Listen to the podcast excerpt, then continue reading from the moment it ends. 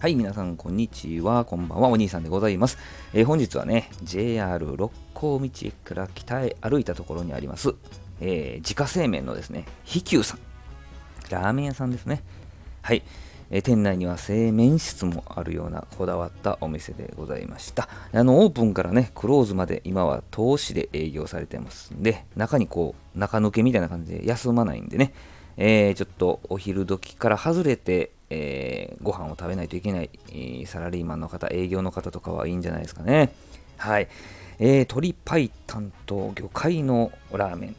まあもちろん魚介ラーメンもあったり、つけ麺もあったりしたんですけども、やっぱこちらはね、鶏白湯と魚介のラーメンが、まあ、目玉かなと私は思っております。まあ、あのー、仕上げにですね、スープをこう細かくこうミキサーでですね、ハンドミキサーで泡立てておられました。エスプーマまではいかないんですけどね、窒素入れたりとかしてないと思うんで、細かくね、ハンドミキサーでわーっとこう泡立ててですね、えー、そこに麺が入って盛り付けてこう出てくるという形でございました。この鶏白湯×魚介のラーメンはですね、えー、平麺でございます。パスタでいうとリングイネみたいなですね、ちょっとあの細めの平麺でございましたけれどもですね、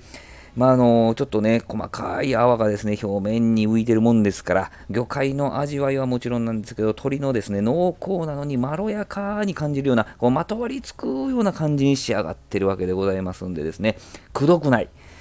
えー、これはリピートしますよね。えー、まあ、あの、行列、行列っていうでもそんなにドワーッと並んでるわけじゃないんですけども、あ結構人待っておられましたね。まず並んでですね、店員さんに呼ばれるんで中に食券買いに行くんですよ。で、また戻って、並んで、店内入って、それから注文したラーメンが出てくるような感じでございます。つけ麺も美味しそうでしたけどね。えー、このビジュアルなんでやっぱり鶏白湯魚介を食べますよね。チャーシューもですね、2種類乗ってまして、豚バラと鶏のチャーシューが、あチャーシューって言っていいんですかね、えー、2種類乗ってました。僕はそこにね、えー、味玉を追加しましたけどね。まあ、卓上にはですね、お酢と七味と胡椒もありますので、まあ、途中でね、味変するっていうのもありかもしれませんけども、でもやっぱりこの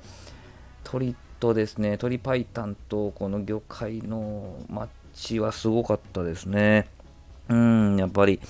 人気なのもよく、よくよくわかります。まあ、この辺はね、ラーメンの、まあ、激戦区でもあるんですけれども、その中でもね、高い評価で、えー、いろんなね、たくさんのファンがおられるのもようわかりますよね。はい。え今日はですね、えー、JR 六甲道駅が最寄り駅となります、えー、自家製麺のですね、飛久さんを紹介させていただきました。こってりのような感じなのにあっさり。うん。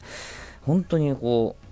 あの最後の仕上げにこう、スープをバーっと細かくミキサー、ハンドミキサー入れるのって意味あるんやなと思った次第でございます。はい、どうもありがとうございました。